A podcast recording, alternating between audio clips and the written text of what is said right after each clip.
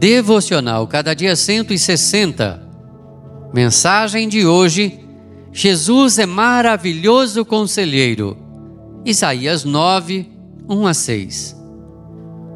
Porque um menino nos nasceu, um filho se nos deu, e o seu nome será Maravilhoso Conselheiro.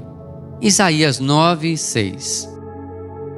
Isaías estava escrevendo as profecias sobre a pessoa de Jesus. Ele afirmou com convicção que o menino que haveria de nascer seria o governador supremo de todo o universo. Afirmou que ele governaria todo o cosmos de forma sábia, pois Jesus é o maravilhoso conselheiro. Sim, o menino Jesus que nasceria da Virgem Maria viria para ser um sábio conselheiro. Vivemos numa sociedade encharcada de conhecimento.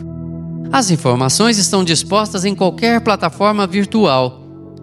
Temos bilhões de livros sobre todos os assuntos possíveis. Temos milhões de escolas e universidades e milhões de mestres e doutores. Contudo, temos poucos que sabem aconselhar com sabedoria, pois conhecimento nunca foi sinônimo de sabedoria. Jesus é o maravilhoso conselheiro porque é Deus onisciente, que conhece todas as coisas em tempo real e de forma absoluta e profunda.